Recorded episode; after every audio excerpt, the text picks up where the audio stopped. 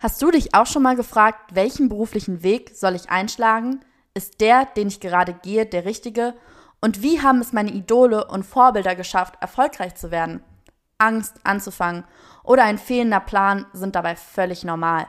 Mein Podcast Durchgestartet wird dir die richtige Portion Motivation, Inspiration und Unterhaltung mit auf den Weg geben. Hier erzählen dir junge Durchstarter von ihren persönlichen Wegen und Erfahrungen hin zum beruflichen Erfolg. Meine Gäste kommen aus den unterschiedlichsten Bereichen, sei es Musik, Sport, Unternehmertum, Kunst oder Wissenschaft. Bei Durchgestartet kannst du in jeden Bereich reinhören und von Durchstartern lernen.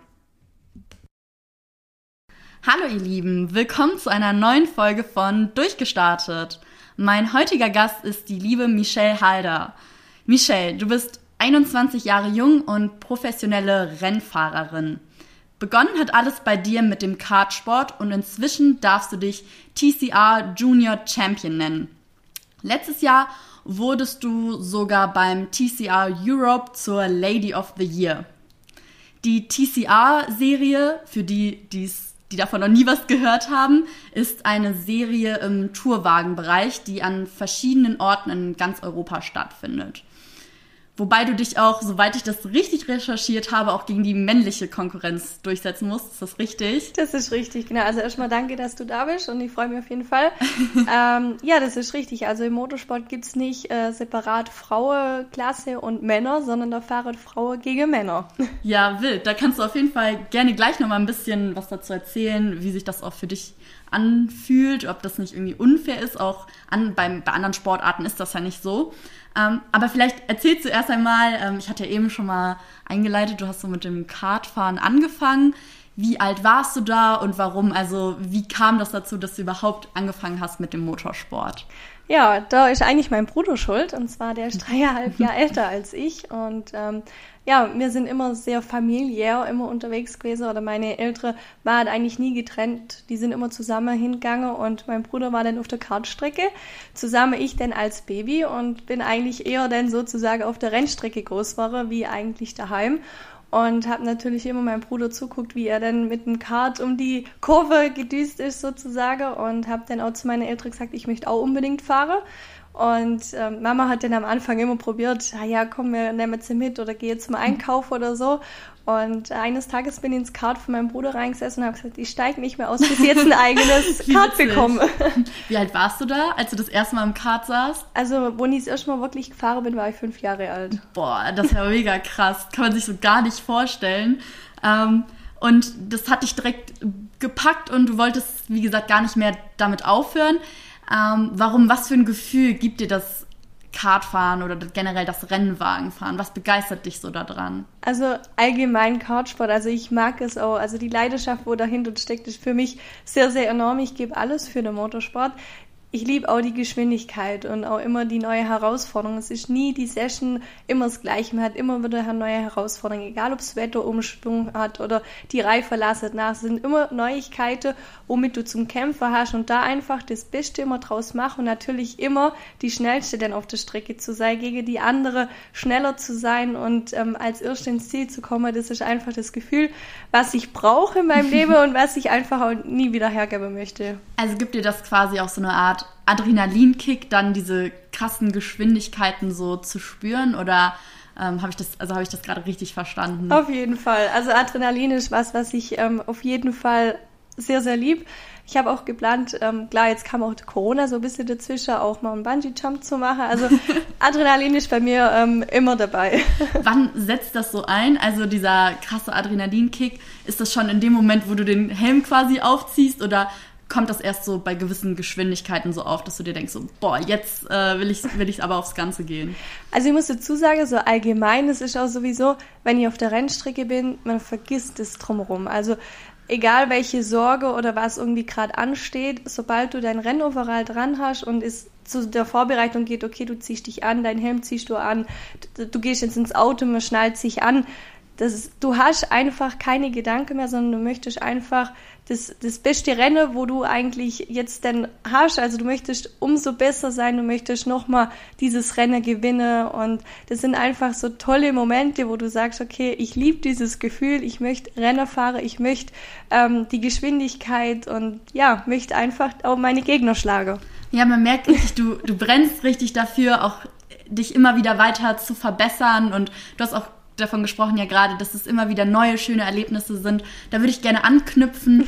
Und könntest du vielleicht von einem Erlebnis erzählen, das dich bis jetzt besonders in deiner Karriere geprägt hat, wo du sagen würdest, boah, das war echt so mit einer der schönsten Momente beim Rennen fahren oder vielleicht auch in der Vorbereitung?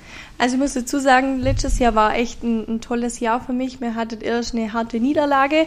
Wir sind von der TCR Germany umgestiegen, dann in die TCR Europameisterschaft, sehr kurzfristig innerhalb ja zwei Wochen hat sich das alles sehr, sehr eng, ähm, oder zwei Tage war es ja sogar, ähm, entschieden, dass wir die TCR-Europameisterschaft fahren. Und da war es auch so, wir hatten keine Strecke, wo wir kannt haben. Das heißt, wir sind nach ähm, Frankreich gefahren, sind auf die Strecke gekommen. Da waren ja europaweit die Fahrer, wo sich das ganze Jahr im Winter dann äh, vorbereitet haben und die Strecke immer, ähm, sagen wir, gekannt haben. Da bin ich und mein Bruder hingefahren wir haben zwei freie Training gehabt und dann kam schon das Zeittraining und danach eben die zwei Rennen. Und das war für mich dann ein Moment, das zweite Rennwochenende war in Belgien, in Zolder.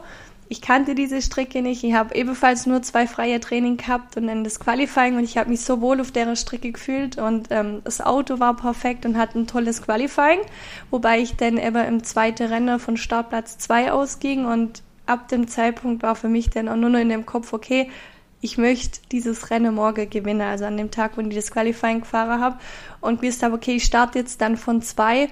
Und ab dem Zeitpunkt habe ich auch nicht an mir gezweifelt. Das war immer okay, ich sehe mich auf dem Siegerpodium hier in Zolder und ich möchte es auch erreichen. Und tatsächlich, ich hatte ähm, auch ein Honda, also wir haben ja verschiedene Automarke bei uns in der Rennserie und ich hatte auch ein Honda neben mir, also ich fahre ja auch mit einem Honda und ich habe tatsächlich den Start gewonnen gegen ihn und habe das ganze Rennen, die Führung nicht mehr hergegeben und bin sozusagen wirklich mein eigenes Rennen gefahren. Ich ja. habe keine Fehler gemacht und konnte das Rennen dann als erste Frau, wo es jemals äh, ein Rennen gewinnen konnte in der TCR Europe, dann auch gewinnen. Und das war halt so ein Moment für mich. Es war, ich habe die Strecke nicht kannt, wir haben keinen Ingenieur, was eigentlich jedes Team hat und äh, wir sind angereist, keine kein Training, keine Vorbereitung und dann ein Rennen zu gewinnen und natürlich in einer sehr, sehr starken Meisterschaft war für mich einfach ein so toller Moment, wo ich einfach sehr gerne zurückblicke. Also erstmal herzlichen Glückwunsch nochmal. Dankeschön. Ähm, ich finde das richtig, richtig schön, weil man merkt richtig, dass, es, dass sich das voll berührt und dass, ähm, ja, ich kann mir richtig vorstellen, dass es so ein richtiges Gefühl ist, so man hat wirklich seine Eigenleistung wirklich da erbracht und sich quasi da, auch wenn die Voraussetzungen, Bedingungen vielleicht erstmal nicht so optimal waren, weißt du, du hast trotzdem alles gegeben und hast es trotzdem gepackt. Deswegen kann ich mir richtig vorstellen, dass es so ein echt ein Erlebnis ist, was einen prägt und was einen dann ja auch irgendwo motiviert, ja. weiter für den Sieg zu kämpfen. Nichtsdestotrotz gibt es ja auch wahrscheinlich auch Momente, die vielleicht eher demotivierend sind, wo man dann vielleicht eine Niederlage einfährt. Ähm, wie gehst du grundsätzlich damit um? Also wenn du mal ein Rennen verlierst, ähm, beziehungsweise hattest du schon mal eine Miserie, wo etwas überhaupt gar nicht geklappt hat, so wie du dir das vorgestellt hast? Ja, ich muss dazu sagen, ich bin dann vom Kartsport in eine Formel 4, also in den Formelsport umgestiegen. Und das waren wirklich ähm, zwei Jahre, wo für mich, sagen wir mal, sehr, sehr schlimm waren. Ich bin als super erfolgreiche Frau oder Mädchen sozusagen damals ja noch aus dem Kartsport ausgestiegen. Ich habe ähm, ja, mehrere Meistertitel in dem letzten Jahr auch noch eingefahren und war super erfolgreich und bin ähm, voller Stolz eigentlich in die Formel 4 gestartet und da ist es praktisch frisch auch auf den Markt gekommen nach Deutschland dann. Und das war für mich so, okay, du warst super erfolgreich im Kartsport und wolltest dann natürlich weitermachen. Ich bin im Kartsport jedes Wochenende mit meinem Pokal auf jeden Fall heimkomme, war das natürlich auch gewohnt und wollte auch weitermachen da damit. Und ähm, wir waren schon im Kartsport ein Familienteam, also eigentlich nur mein Papa, Mama und mein Bruder und ich natürlich. Und ähm, nicht, dass wir, dass wir einen Mechaniker gehabt haben oder damals schon einen Ingenieur, sondern wir haben das alles selber gemacht. Auch ich musste damals äh, meinen eigenen Motor wechseln, Reife wechseln, weil es sonst einfach nicht funktioniert hat. Bei uns haben alle zusammengehalten, weil wenn mein Papa halt mit Mike also mit meinem Bruder im Vorstand war, musste ich halt mein, mein Kart vorbereiten, weil sonst könnte ich ja danach nicht fahren. Und für mich war das einfach, es hat mir einfach sehr viel gebracht, auch das technische Verständnis. Für mich war es nicht wichtig, die andere Kollegen oder Gegner sind nach dem Training, haben sie sich drauf, haben ein bisschen Fußball gespielt oder haben mhm. irgendwas unternommen und ich war dann halt an meinem Kart und habe mein Kart vorbereitet für das nächste Session. Und ähm, viele haben immer gesagt, ja komm und mach doch auch mit uns mit. Und dann habe ich gesagt, ja, ich bereite halt mein Kart vor. Und das haben viele nicht verstanden und ich bin froh, dass mir damals auch nie ein Mechanik oder sowas gehabt habe, weil ich einfach das technische Verständnis ganz anders da habe wie die andere. Auch als Mädel. Also ich meine, ich habe mehr ähm, Erfahrung oder Erkennung im technischen Bereich wie manche Jungs da draußen. Und das bedeutet mir auch so viel, weil ein Fahrer muss nicht nur Fahrer können, sondern er muss auch das technische Verständnis haben. Weil man muss auch sagen, okay, wenn ich das und das jetzt verändere, dann passiert das und das. Und wenn man das halt nicht weiß, dann ist es für mich jetzt einmal nicht der Top-Rennfahrer, weil der muss irgendwie, das Komplettpaket muss ja. halt einfach passen.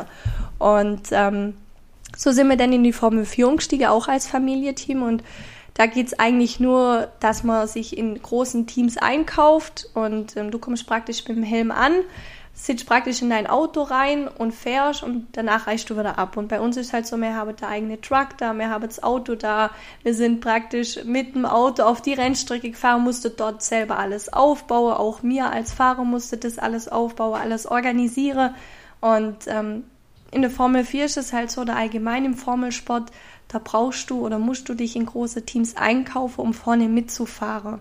Da bringt es nichts mit einem Privatteam selber, ähm, mit zum Fahrer und denke, okay, du kannst auch als Privatteam erfolgreich sein, sondern du musst wirklich sagen, okay, du gehst in das Top-Team. Warum ist das so? Weil dann mehr technische Hilfe dann angeboten wird oder darf man als Privatteam gar nicht erst starten? Es, ja, jein. Also man darf starten, ganz ja. klar, aber ähm, wie gesagt, da kommen halt keine Erfolge. Also es mhm. ist auch so politisch so ein bisschen, das ist das, warum ich auch den Wechsel in Tourenwagensport gemacht habe. Wir sind da weiterhin das Familienteam, mein Vater, mein Bruder. Mhm. Wir machen halt äh, wirklich unsere, unsere Mechaniker, die sind Familie sozusagen von uns, ähm, bekannte Freunde und das ist einfach, du kannst auch im Tourenwagen als Familienteam beweisen und auch zeigen, okay, du bist schnell, auch wenn du nicht in dem Top-Team bist, wo du einfach, ähm, sagen wir, das bessere Material hast und einfach ganz anders da wahrgenommen wirst. Und das war im Formel-4-Sport wir haben das am Anfang irgendwie nicht wahrhaben wollen. Jeder hat zu uns gesagt, wenn ihr es alleine macht, das geht nicht, aber habt uns mhm. einmal so vorgewarnt. Ich kann mir vorstellen, das zieht einen dann wahrscheinlich einfach mental runter genau. auch, so, wenn man weiß, man macht komplett alles anders. Ne? Genau, und ähm, wir haben dann halt am Anfang gedacht, okay, im Kartsport haben wir es doch auch gemacht und warum soll es jetzt im Formelsport einfach nicht funktionieren, wenn man es allein macht? Ja, und ähm, dann habe ich es nochmal ein Jahr gemacht und dann war es denn so, dass mein Bruder ja der Umstieg gemacht hat von dem Seat auf den Honda. Dann ist sein alter Seat, sagen wir, zu Hause hier in der Garage gestanden und dann habe ich gesagt, okay, ich möchte mal einfach mal im Seat fahren, im Tourenwagen, einfach mal der Unterschied zwischen Formelsport. Dann sind wir auf der Hockeheimring gefahren, bin mit dem Seat gefahren und war sofort begeistert. Die Rundezeit war auch gleich sehr gut eigentlich, wobei ab dem Tag ich gesagt habe, okay, ich fahre Tourenwagen, weil klar, du kannst da einfach dich auch noch mal mehr beweisen, obwohl du als Privatteam dann einfach antrittst. Und das war halt im Formelsport schon so ein harter Rückschlag von mir. Du kommst als erfolgreich mit jedes Wochenende so zusammen mit einem Pokal heim. Du hast meistens immer gewonnen oder auf jeden Fall auf dem Podium. Und dann auf einmal kommst du in die Formel 4 und da läuft halt auf einmal gar Alles nichts mehr. Auch. Genau. Und du siehst halt keine Erfolge mehr. Und das war so schon eine Zeit für mich, wo schon hart war, ja.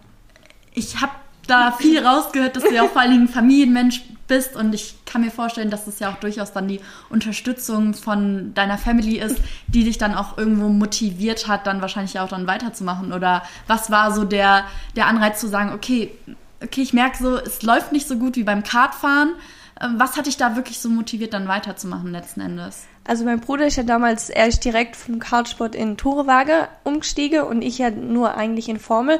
Und bei meinem Bruder lief es natürlich super und er hat ähm, auch ist Vizemeister war im Tourewaage. Also da war die Erfolge weiterhin da und ja, man hat ja dann am Anfang ja schon irgendwo gehört, okay, es war ja, bevor wir das gemacht haben, haben uns ja schon viele gesagt, okay, im Formelsport, du darfst nicht mit einem Privatteam, weil du kannst da die Erfolge ja nicht so einfahren. Und ähm, deswegen habe ich auch gesagt, okay, ich probiere es einfach mal mit dem Tourenwagen, weil ich am Anfang einfach in die Schiene wollte Formel 1 natürlich. Das ist, denke ich, sowieso von jedem Rennfahrer der Traum, ähm, in der Formel 1 zu fahren. Und deswegen macht man halt nochmal die Formel 4, Formel 3, Formel 2 und dann eben die Formel 1. Und ja, und dann habe ich gesagt, okay, ich probiere es halt einfach mal im Tourenwagen aus. Wie liegt mir das denn und wie läuft's denn da? Und ich war sehr begeistert vom Tourenwagensport und deswegen bin ich bisher immer noch im Tourenwagensport ähm, ja, geblieben. du hast ja auch mehrfach jetzt ähm, erzählt, dass ja, wie gesagt, deine Familie, dein Team ist. Ihr habt euch aber inzwischen auch Hilfe von außen noch dazugeholt oder ähm, wie läuft das Ganze jetzt ab? Also ihr seid jetzt in einem größeren Team dann auch oder wer ist so alles mit beim Rennen dabei? Wie kann man sich das so grundsätzlich vorstellen? Wer, weil am Ende des Tages sitzt du ja natürlich alleine in einem Auto, musst alleine den Sieg nach Hause fahren, aber ich glaube, was man vergisst, so dass das wirklich Teamarbeit ja dann ist. Also wer ist da letzten Endes alles mit dran beteiligt? Ohne Team wird es natürlich bei uns auch nicht geben. Also wie gesagt, wir als Familie, also mir sofort Mama, Papa, ich und Mike. Wer übernimmt welche Aufgaben? ähm, wie zum Beispiel ich und Mike, wir fahren äh, mit unserem Truck auf die Rennstrecke. Ähm, Mama ist eher so für das Organisatorische zuständig, Papa komplett mit Schrauben, äh, Überwachung, Motor etc., also komplett rundum Check. Und dann gibt's tatsächlich noch unsere Mechaniker, die, wo mir ähm, als Familie oder Bekannte, wo man mal getroffen hat, wo auch die Leidenschaft gefunden haben und ähm, ja, die sind, wir sind jetzt meistens sind es noch vier, fünf Mechaniker, wo sagen wir grundsätzlich immer dabei sind. Ach, sind ja dann doch wir, viele Leute da. Ja. Ne? Aber halt trotzdem das Familienteam. Also wir reisen nicht mit dem Helm an und gehen in ein Team, sondern es ist halt unser eigenes Team. Es geht, ähm, es gibt selten Fahrer, die halt ihr eigenes Zelt aufbauen, denn der Boden verlegt und das halt alles machen und das ist halt alles auch, was mir halt auch noch zusätzlich macht, was uns natürlich auch Spaß macht. Ja, glaube ich, dass es ähm, schön ist, wenn man da so sein eigenes Ding irgendwo aufbaut. Ich glaube, da kann man auch immer noch mal stolz stolzer, da, einfach stolz, stolzer dann am Ende des Tages sein, wenn man so das so selbst geschafft hat und sich nicht irgendwo eingekauft hat dann am Ende des Tages. Ne? Ja. Ähm, vielleicht kannst du einmal so erzählen, wie so die Wettkampfvorbereitung äh, abläuft, also wie oder wie grundsätzlich dein Trainingsalltag aussieht. Ja, also grundsätzlich mit uns sehr viel sportlich natürlich vorbereitet, macht ähm, sehr viel in dem Bereich, was natürlich auch als Vorbereitung gilt. Es gibt einen Fahrsimulator, nennt man das sowas.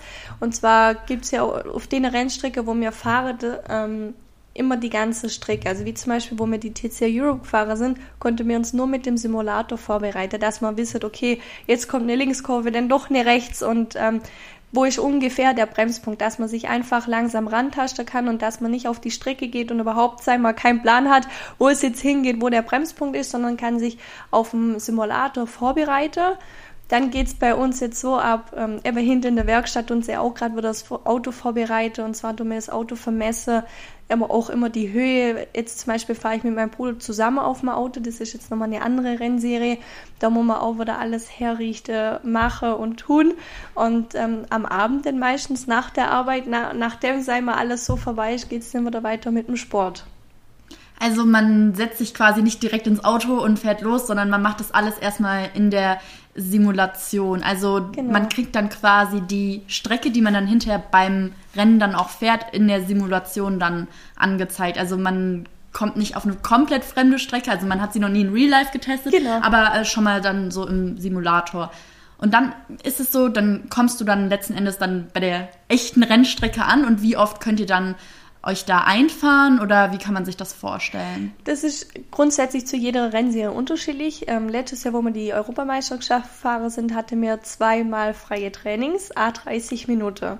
Und da war es dann halt wirklich so, du hast ja keine Ahnung gehabt, wie stellst du das Auto ein, weil du warst ja noch nie vor Ort. Also wie viel Sturz gebe ich Spur ähm, von der Höhe, die ganze Sache, wo man halt einstellen kann, wie stelle ich Stabi ein, äh, mache ich so Fahrt doch auf weich. Das sind so viele Kleinigkeiten ähm, du fährst natürlich das Training, man, man sagt, okay, wir haben den auf dem Simulator getestet mhm. und haben gesagt, ungefähr kommt es zu dieser Strecke, wo wir zum Beispiel in Deutschland halt gekannt haben. Dann haben wir gesagt, okay, dann nehmen wir ungefähr dieses Setup, stellen das Auto so ein, fahren erstmal, dass wir auch wirklich mal das erste Mal rausfahren.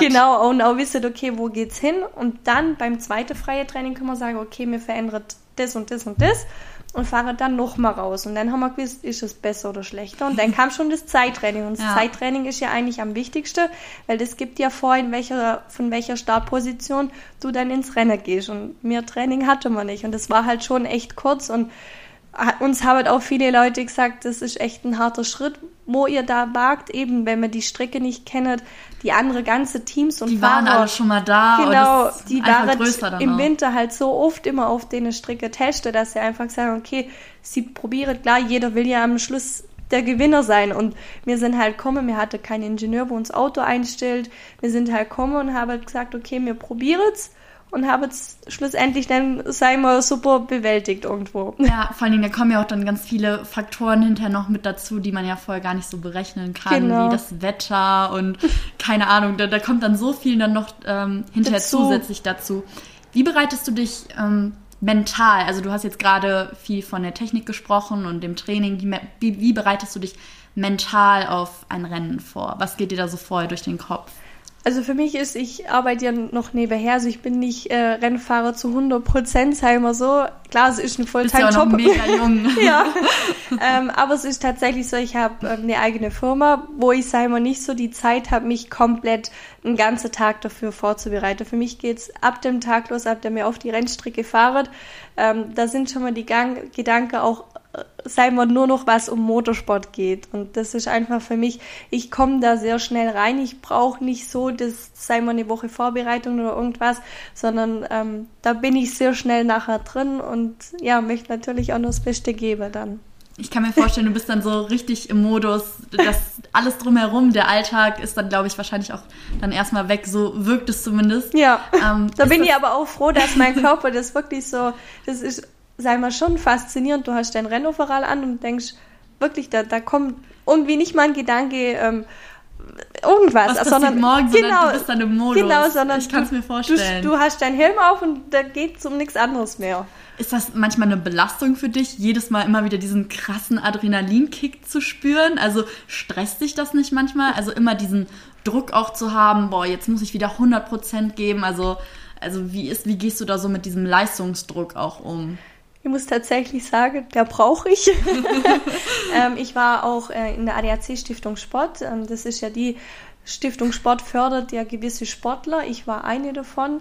Und da wird man natürlich auch vorbereitet als Rennfahrer und wird natürlich auch getestet und auch ähm, auf mental, auch Trainings, wie es natürlich körperlicherweise ist und ähm, auch wie du unter Druck umgehst. Und ich muss dazu sagen, ich bin 80 Prozent besser unter Druck wie Boah, ohne Druck. Das und, ist ja wahnsinnig. Und ähm, ich sag mal so, meine Eltern haben eine eigene Firma und ich bin schon von klein auf gewöhnt und mir war halt immer auf der Rennstrecke. Ich meine, ich habe, mal meistens war ich in der Schule von Montag bis Mittwoch und dann ging es am Mittwochabend, dann ging es auf die Rennstrecke und ich habe seit mal nie die komplette Schulzeit so durchlaufe, sondern habe dann immer Hausaufgabe auf dem Weg im Auto gemacht oder habe dann gelernt äh, im Auto. Das war halt für mich immer, sag mal, was nicht Normales. Und ich habe schon immer so viel unterwegs und ich hab, ich will das jetzt nicht sagen Stress, aber ich, ich kann halt mit dem Druck so super umgehen, dass ich dieser Druck eigentlich brauche. Und ähm, ich muss tatsächlich sagen, wenn ich wirklich auch daheim wäre oder im Winter, fällt mir das schwer, daheim am Tisch zu sitzen und sage zu lernen, weil es für mich halt einfach normal war, ich mache es im Auto und ich lerne mhm. im Auto. Und das war halt für mich immer so, ich brauche diese Druck und das hat man tatsächlich auch damals in der Leistungsdiagnostik gemerkt, okay, ich war auch unter Druck, war ich, sei mal, echt äh, überhaupt nicht schlecht, also war eher gut wie ähm, so, aber ich war unter Druck einfach nochmal 80 Prozent besser, wo man damals schon gesagt hat, okay, also das ist eigentlich schon auf einem Weltklasse-Niveau, aber das ist halt für mich, ich liebe den Druck und ich brauche mhm. das und wenn ich diesen Druck nicht habe, ich glaube, dann könnt ihr auch meine volle Leistung nicht bringen. Also ich, ich glaube, man darf auch nicht vergessen, es gibt ja auch einen Unterschied zwischen so diesem negativen Stress, der einen runterzieht, wo man sich so denkt, so, ich, ich kann das alles nicht mehr, ich pack's Genau. nicht mehr. Und dann gibt es so diesen motivierenden Druck, den man sich ja auch sonst, ich glaube, für die, die jetzt keinen Rennsport betreiben, aber ich glaube, das kennt jeder irgendwie aus dem Alltag, dass man so auch Klausuren dann noch, also das Lernen dafür irgendwie vorschiebt und weil man einfach unter Druck am Ende des Tages dann irgendwie doch mehr lernen kann und aufnahmefähiger ist. Ja. Und ich glaube, so kann man sich das dann auch vorstellen. Man muss halt immer die Balance finden, ne, dass man Genau. nicht hinterher mit einem Burnout endet. Ja. Aber wenn man halt eben das liebt, was man tut und das zu 100% auch will, ich glaube, dann macht einem das dann auch weniger aus, zu sagen, okay, ich muss jetzt halt dann mal zwei Dinge gleichzeitig machen, also eben auf dem Weg zum Rennen dann noch lernen oder die, die freie Zeit, in der andere quasi am in Anführungsstrich, äh, Anführungsstrichen am Chillen sind, muss ich halt dann auch effektiv nutzen, weil man hat halt eben nur diese begrenzte Zeit. Aber du hast ja eben schon erzählt, du hast ja auch eine Ausbildung als Mediengestalterin gemacht. Ja. Also du hast ja wirklich sehr, sehr, sehr viel noch ähm. Parallel äh, gemacht. Wie ist das für dich mit der Planung? Also wie strukturierst du so deinen Tag, dass das so alles wirklich unter einen Hut geht? Also ich muss tatsächlich dazu sagen, ich muss es auf jeden Fall strukturieren, weil ich habe zum Beispiel hier Kundearbeit, ich habe Terminarbeit und ich reise jetzt am Donnerstag früh direkt wieder los. Das heißt, ich plane jetzt oder ich arbeite jetzt halt von Montag bis Mittwoch einfach länger. Schau, dass ich das, was ich halt bis am Ende der Woche geplant habe, fertig zu machen, muss ich halt auf jeden Fall bis Mittwochabend fertig kriege. Bevor ich das halt nicht fertig habe, geht's halt auch nicht nach Hause. Und wenn ich dann, sagen wir, das fertig habe, dann ist auch für mich okay, es ist alles erledigt und jetzt geht's einfach los. Und das ist halt für mich auch, ähm, ich arbeite das ja trotzdem halt vor. Wenn man sagt, okay, am Freitag ist jetzt der Termin, dann kann ich das halt nicht bis am Freitag machen, sondern muss es halt bis am Mittwoch machen. Aber es ist ja für mich kein Problem, weil ich ja am Donnerstag endlich wieder auf die Rennstrecke darf. Und deswegen ähm, mache ich das auch gern und ja, liebt es einfach auch, wie gesagt, oder auch unter dem Druck. Zum Beispiel damals habe ich Renner gehabt, da war es dann so, dass mein Reifen Luft verloren hat. Aber alle, alle Fahrer waren schon praktisch in ihrem Auto schon im Vorstadt und ich habe mich auch anzogen und dann ging es los, okay, der Reifen verliert Luft und wir müssen jetzt irgendwas ändern. Also Boah, es war ja alles. Der tropft der Schweiß richtig. sozusagen, ja.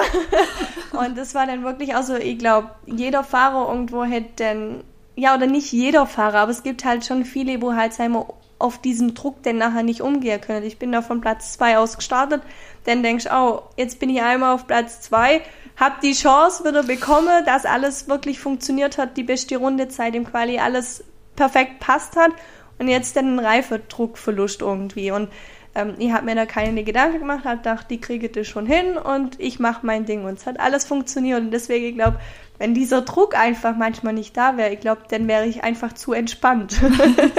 ja, ich kann mir vorstellen, Druck als so den Anstoß Sturm, ja. an den Anstupser, so weiterzumachen und auch Vertrauen irgendwo in sich selbst und sein Können zu haben, dass du halt auch eben weißt, hey, dieser Druck in dem Moment ist aushaltbar, weil du halt weißt, was du kannst und du Genau. vertraust dir selber. Und ich glaube, das ist auch, warum du vielleicht auch besonders gut mit diesem Druck umgehen, umgehen kannst am Ende des Tages und andere vielleicht nicht, weil ich kann mir vorstellen, dass viele können ja nicht mit diesem Druck eben umgehen, Mhm. sei es jetzt Leistungsdruck oder Zeitdruck, weil sie eben ja dann am Ende des Tages Angst haben zu versagen. Ja. Angst, dass die Zeit nicht reicht, dass sie in der Zeit das nicht schaffen oder grundsätzlich irgendwie die Leistung nicht erbringen können. Und ich glaube, das ist auch nochmal so ein wichtiger Faktor, warum dann, man dann letzten Endes Endes. auch mit diesem Druck halt eben umgehen kann. ja. Zu dem Druck zusätzlich kommt ja dann auch noch das Risiko als Rennfahrer.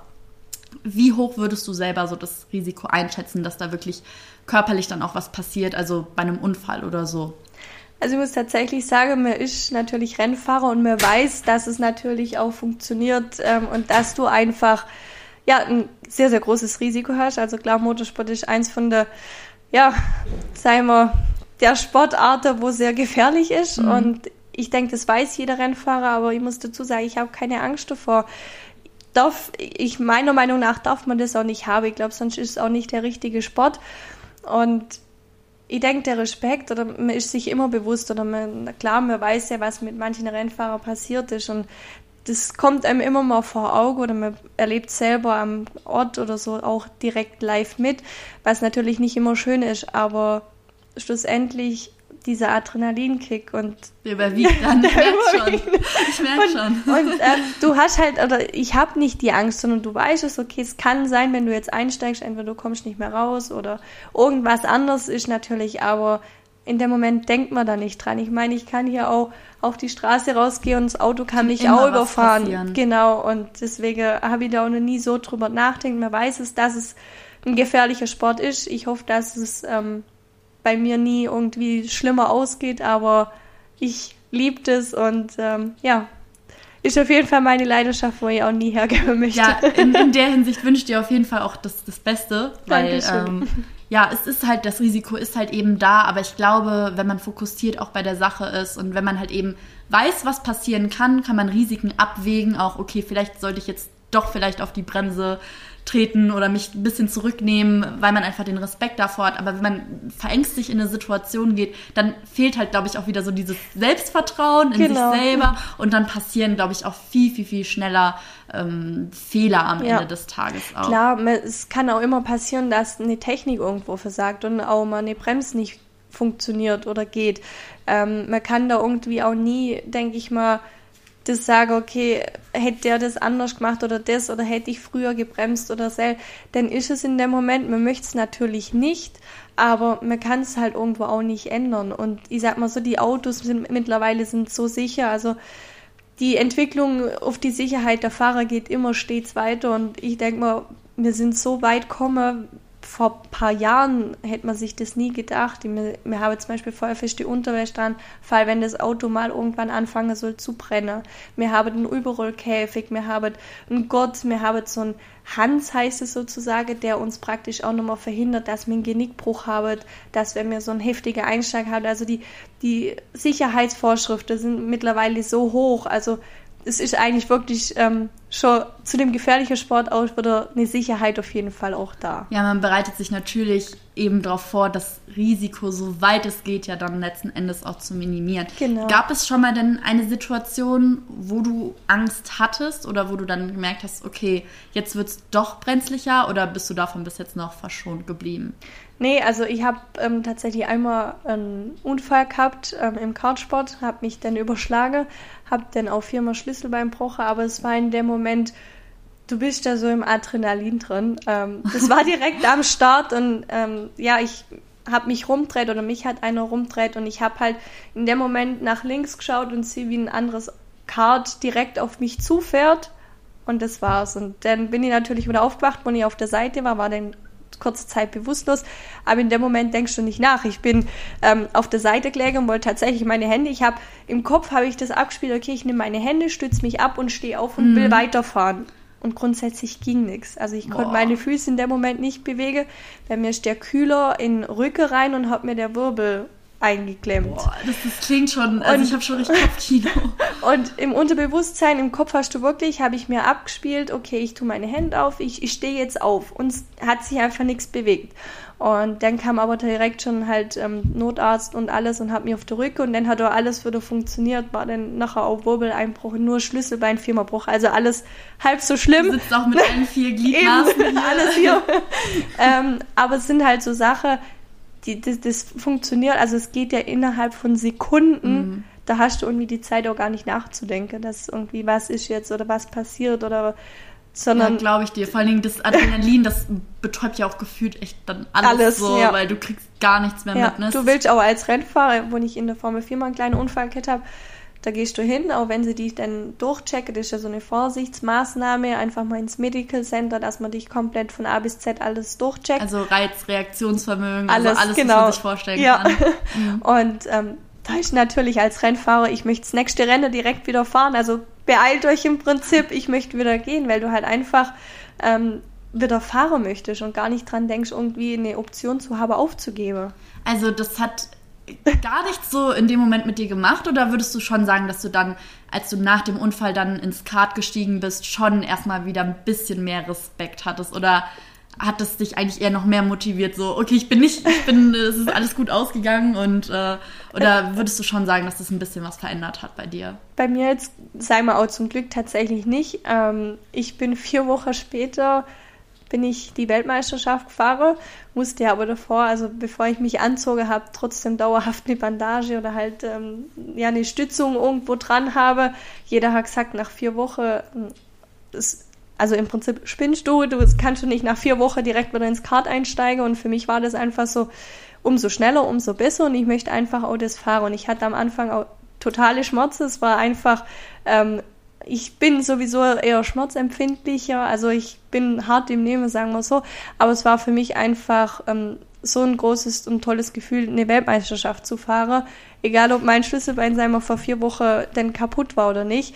Und für mich war es dann nachher so, dass ich das einfach in dem Moment auch vergessen habe. Ich bin mein Rennen gefahren und ja, danach musste ich halt die Bandage wieder anziehen, aber in dem Moment war es halt einfach so wie so ein gewisses Freiheitsgefühl, was, was man da irgendwie hat. Mhm.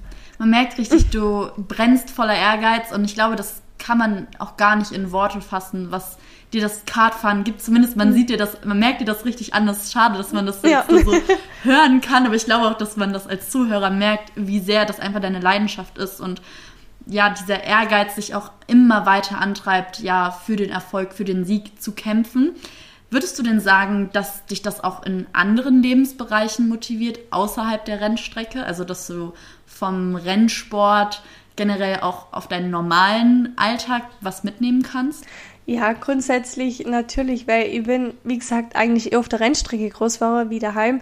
Ähm, ich muss dazu sagen, ich bin nie wirklich in Disco oder sonst irgendwo hin, sondern meine Priorität lag halt immer, ich möchte erfolgreich sein. Und ähm, wo halt die anderen eher zur Partymacher gegangen sind, bin ich halt ins Fitnessstudio gegangen und habe hart trainiert und habe gesagt, okay, lieber noch mal eine Liegestütze mehr und gerade erst recht. Und ähm, auch einfach der Erfolg zu haben und der Ehrgeiz, schon in jungen Jahren, schon von klein auf irgendwie immer zielstrebig zu sein und sagen, okay, ich habe einen Traum und da möchte ich hin und da kämpfe ich auch dafür und da gebe ich nicht auf. Gebe mir in meinem Alltag irgendwie zurück, wenn ich sage, okay, ich möchte irgendwie was erreichen, denn, denn kämpfe ich auch dafür und gebe auch alles dafür, weil ich mhm. halt einfach das von klein auf nicht anders erkenne, einfach immer, okay, das ist dein Ziel und wenn das dein Ziel ist, dann erreichst du das auch und dann musst du halt hart dafür kämpfen und irgendwann kommt es halt auch wieder zurück und so denke ich halt, kommt es im Alltag dann irgendwo auch. Auch jetzt das, das harte Arbeiten auch nachts und, und Samstag, Sonntag und viel Zeit investieren, aber ich denke mir halt, das kommt irgendwo wieder zurück und solange das sowieso einem immer Spaß macht, denke ich, ähm, es ist sowieso immer das Wichtigste. Genau, ja. Ja, ich hatte, ja, ich habe jetzt schon einige Gäste auch interviewt, die aus dem Sportbereich ja kommen, die halt auch eben das erzählt haben, wie du, dass man halt dann verzichtet auf Alkohol, auf, auf Schokolade dann ja. vielleicht mal auch. Und ähm, ich glaube, wenn man nicht für etwas brennt, dann ist das so ein bisschen unverständlich und man denkt, man stellt sich dann in dem ersten Moment so die Frage, verpasst du nicht voll das Leben? Aber das, was einem, wie gesagt, der Sieg und der Erfolg dann am Ende des Tages zurückbringt, ja. ist viel erfüllender, weil du halt eben deine Leidenschaft im Sport siehst und halt eben nicht im Party machen oder das ist halt jedem ja. am Ende des Tages selbst überlassen, wo er ja dann seine Prioritäten setzt. Man kann ja nicht sagen, das eine ist schlechter oder das andere ist besser, ja. aber du hast halt einfach eben deine Priorität im Kartsport oder im Rennsport ja. gesetzt und ich glaube, das ist auch das am Ende des Tages, was dich halt dann eben erfolgreicher als andere macht. Weil man kann nicht alles haben im Leben, man kann nicht überall, man kann nicht die Partymaus sein und das und das genau. und da erfolgreich, sondern was immer wichtig ist, sich ja dann letzten Endes auf eine Sache zu fokussieren. Und du hast es ja eben schon gesagt, zum Rennsport gehört viel, viel mehr, als nur sich dann ins Auto zu setzen und einfach mal loszutuckern und ja. es fährt alles von alleine, sondern du musst ja auch ähm, viel Krafttraining und generell viele andere Dinge auch noch zusätzlich dazu machen. Wie oft trainierst du so die Woche und ähm, was machst du außerhalb? Du hattest ja eben schon mal kurz angeschnitten, du bist dann im Rennsimulator, aber was gehört alles noch so mit dazu, was man jetzt vielleicht nicht so erwarten würde? Also ich muss dazu sagen, ähm, Klar, jetzt wie jetzt, wenn man auf die Rennen geht, ist natürlich unterschiedlich, weil wir ja am Donnerstag schon meistens oder am Mittwoch dann unterwegs sind, aber sonst schon fünf, sechs Mal in der Woche.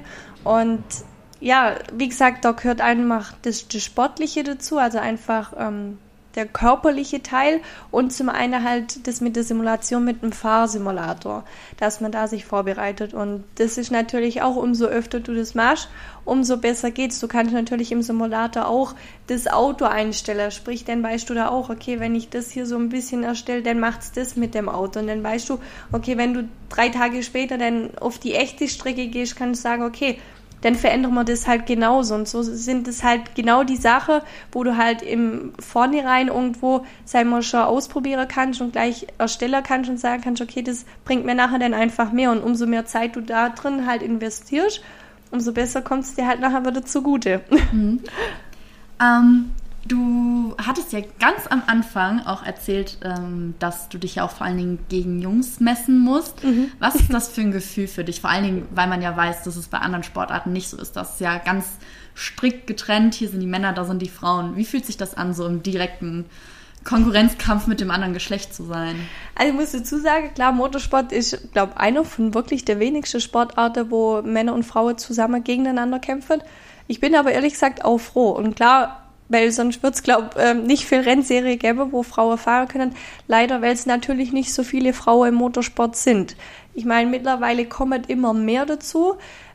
Da, wo ich damals angefangen habe, war es wirklich, kann ich ja heute noch auch noch von der Hand abzählen, aber es ist wirklich für mich eigentlich nichts anderes, weil ich bin wirklich von klein an, habe ich halt gemerkt, okay, das sind einfach Gegner, egal ob Mann oder Frau. Bei mir waren es halt immer Männer, aber für mich war trotzdem immer ich möchte halt schneller sein, egal ob das jetzt eine Frau ist oder ein Mann, sondern ich möchte halt einfach dieses Rennen gewinnen, egal wer da unterm ja. Helm steckt. Und sei mal, für die Jungs ist es nicht immer so einfach gegen Frauen. Ich kann mir richtig vorstellen. ähm, klar, weil kennst ja selber das Klischee, ja, Frauen können nicht Auto fahren. Mhm. Und genau aus diesem Grund denke ich, jetzt zeige ich es dir erst recht. Weil klar, wir können es, warum wir es denn nicht können? Es gibt nicht irgendwie was, was wir eigentlich nicht besser können was als ihr. genetisch äh, veranlagt ist, dass man sagen kann, ja, aus dem und dem Grund kannst du nicht Auto fahren. Genau. Das ist eigentlich total irrsinniges Vorurteil. Ähm, kann ich auch immer wieder nur den Kopf drüber schütteln, muss für dich ja wahrscheinlich besonders hart sein, aber du kannst den Männern ja dann wirklich am Ende des Tages auch das Gegenteil ähm, ja, beweisen. Wie gehst du grundsätzlich damit um, also wenn dir jemand Kritik vorwirft oder hast du schon mal ja, so Sticheleien miterlebt dann auch auf der Rennstrecke, weil du halt eben eine Frau bist? Also ich habe ein einziges Mal, hat mal ein äh, Junge zu mir gesagt, wenn Michelle schneller ist als ich und wenn sie mich überholt, dann höre ich auf mit Kartfahren. Boah. Musst dazu sagen, dieser Junge fährt halt nicht mehr Kart. Aber es war tatsächlich so, ähm, es war, ja, ein, wir waren in der Weltmeisterschaft, es war auch ein Deutscher, also ein Landsmann sozusagen. Und er hat mich im in der Heats, also da musst du die praktisch vorbereiten, dass du überhaupt zum Finale dann kommst, weil es ja mehrere Starter waren, also wir waren 70 Starter und nur 34 kommen weiter. Und dann musst du dich da dafür qualifizieren. Und er hat mich tatsächlich in einem Heat, hat er mich abgeschossen. Ich habe dann, war im Gras oder praktisch in der Reifestapel drin, habe dann messen meinen Kart raus, konnte Gott sei Dank nur weiterfahren, das war mein Glück. Aber weil er halt einfach gesagt hat, er hat ein riesengroßes Problem damit gehabt, dass ich ein Mädchen war und auch noch schneller als er. Und ich muss dazu sagen, er hat aufgehört mit Kartfahren. Also das, der Spruch hat wortwörtlich gepasst. Also er, hat, er, er, er macht keinen Motorsport mehr. Und ähm, für mich ist dann halt einfach so, ich verstehe nicht, warum die Jungs das eigentlich so sagen, weil es kann doch egal sein, ob da jetzt ein, ein Junge vorne steht oder eine Frau irgendwie. Und ich kann mir halt vorstellen, dass halt dann das männliche Ego irgendwo ein Stück weit gekränkt ist. Ja. Ähm, weil man halt eben immer dieses hat, ja, der Mann ist das stärkere Geschlecht, deswegen muss man sich im Sport auch profilieren und besser sein. Was eigentlich total schade ist, weil wenn man überlegt, die Aktion, die da dann letzten Endes vorgefallen ist, das ist alles andere als Fair Play. Und ja. ich finde gerade so im, ach, in jedem Bereich ja. im Leben ist Fairness so unfassbar wichtig. Ja, auf jeden Fall. Ja, und vor allem, das war dann halt auch so, du, du gibst ja genauso das Beste. Nicht nur die Rennfahrer, wo, wo männlich sind, sei mal, kämpfen dafür, sondern auch die Frauen, wo Rennfahrerinnen sind, die müssen genauso hart dafür kämpfen. Die geht auch äh, trainieren, die müssen auch in Simulator, die machen ja genau das Gleiche. Es ist einfach nur eine Frau. Aber sonst müsste sie sich genauso hart dran nehmen, müsste ähm, zurückstecken, was, was zum Beispiel wie jetzt Partys oder irgendwas. Klar, man kann nicht alles machen, aber man gibt ja alles für den Sport und egal ob Frau oder Mann, wir machen halt genau das Gleiche. Und wenn man die Leidenschaft dafür hat, dann ist es auch, sei mal, egal ob du eine Frau bist oder ein Mann. Das kann jeder machen, das was er will. Und wenn er es auch will, dann auch einfach dafür kämpfen. Und das ist halt auch, ich, ja, ich bin halt froh, dass zum Beispiel auch jetzt mein Fitnesstrainer, er trainiert immer mit meinem Bruder und mir, er hat nicht ein einziges Mal, seit ich jetzt seit Jahren mit ihm trainiere, wenn wir Liegestütze oder irgendwas anderes machen, ja, aber du machst ja Frauenliegestütze oder du schaffst ja eh nicht so viel, sondern trainierst er, er, er hat, Ja, aber er hat auch gar nicht so der Anschein mal gesagt, oh, geht's bei dir, sondern mhm. mir ziehe da jetzt die 50 Liegestütze durch und das war's und hat das gar nicht erstmal in Frage gestellt. Und das finde ich halt, solche Leute soll es mir geben, weil warum soll es mir denn nicht schaffen? Das glaube ich auch das Wichtige ist halt, ich hatte es ja eben schon gesagt, das ist eigentlich voll absurd, dass man diese Frage überhaupt stellen muss. Genau. Ja, wie fühlt sich das für, äh, für dich an als Frau und bla eigentlich darf man das gar nicht erst in Frage stellen. Ja, ja warum sollte man das denn nicht, nicht als Frau machen? Ja. Warum es, muss überhaupt noch die Frage gestellt werden, wie ist das für dich mit Vorurteilen und, und so weiter? Das ist eigentlich, glaube ich, schon der, der Moment, wo es schon anfangen muss, dass man sich sagt, okay, ich nehme die Frage zurück. Trotzdem musste ich sie dir einfach stellen. Ja. Ähm, ich denke, das verstehst du auch. Weil, kein Problem. Aber deswegen würde ich vielleicht da ganz gerne noch einmal anknüpfen, was du sagen würdest, wie man vielleicht was man dafür tun könnte, was die Männerwelt tun kann, was die Frauenwelt tun kann, damit wir vielleicht eben nicht mehr diese Vorurteile haben. Also dass Frauen zum Beispiel schlecht Auto fahren oder so. Also ich muss dazu sagen, was bei mir dann war, das war das eine Mal und dann kam tatsächlich auch von den anderen nie wieder irgendwas, weil ich war einfach erfolgreich. Ich habe bewiesen, okay, ich kann Rennen gewinnen, ich kann vorne mitfahren, ich kann kämpfen, ich kann das, was ihr alle auch könnt. Und deswegen auch jetzt, wenn ich dann umgestiegen bin, auch in Tourenwagensport oder so, da kam eigentlich nie wieder so, so ein Vorurteil, war, du könntest das nicht, nicht schaffen oder wieso du als Frau, sondern ich habe bewiesen, dass ich es kann, dass ich es genauso kann wie die andere auch, auch als Mann, ähm, dass ich als Frau genauso viel kann wie sie. Und deswegen, ähm, wenn du, sag mal, auch beweist, okay, du kannst genauso erfolgreich sein wie sie stellst auch, keiner in Frage dann stellst keiner in Frage und sagt, ja, könnt ihr das überhaupt? Sondern wenn du beweist, als Frau kannst du gewinnen, kannst du schnell sein, dann, mal, erlöscht sich die Frage so von sich selbst sozusagen. Mhm. Und so war es halt bei mir. Ich habe jetzt nie wieder irgendwie die Frage bekommen. Und ja, weil ich es halt auch einfach mit Erfolg auch irgendwo sagen kann, okay, und beweisen kann und sagen, okay. Hier ist es schwarz auf Genau, weiß. ihr könnt sehen, auch, ich ne? habe gegen 20, 25 andere Männer gewonnen als einzigste Frau und oder war auch nur die erste Frau, wo das machen konnte. Und da kam jetzt dann irgendwie nie so ein Zweifel, ach, du könntest das nicht. So. Vielleicht dahingehend auch als kleine Motivation, dass man eben sich traut, ja. diesen Herausforderungen zu stellen, dass man eben gar nicht erst anfängt, an sich selbst zu zweifeln, sondern dass man sagt, ey, wenn ich was daran ändern möchte, dass ich ernst genommen werde, ganz egal, ob jetzt als Mann oder Frau oder es gibt ja in jeglichem Lebensbereich Vorurteile oder dass man sagt, du kannst das nicht, weil du so und so bist, dass man sagt, okay, ähm, man blendet das erstmal aus und beweist das Gegenteil. Und ich glaube, dann, wenn wir an dem Punkt angekommen sind, wo wir sagen, okay, wir trauen uns auch, uns diesen Herausforderungen zu stellen, zu beweisen, dass man eben trotzdem Erfolg haben kann, dann erübrigt sich das, was du ja eben auch schon selbst schön gesagt hast, ja. das mit den Vorurteilen, weil man dann merkt, ey, das ist ja eigentlich voll unberechtigt. ja. Zu guter, Letzt, äh, zu guter Letzt als kleine abschließende Frage hätte ich noch, weil der ganze Podcast dreht sich ja grundsätzlich ums Thema Motivation. Ob du so drei Tipps vielleicht hast oder grundsätzlich Tipps, ähm, wie man sich selber immer wieder motiviert. Also was bedeutet das für dich, motiviert zu sein und für einen Sieg zu kämpfen? Also ich muss tatsächlich sagen, mich motiviert jetzt die Erfolge, wo ich selber erreicht habe. Also gerade das, wie weit bin ich überhaupt schon gekommen? Was habe ich überhaupt schon erreicht und was war mein Ziel damals und wo stehe ich jetzt?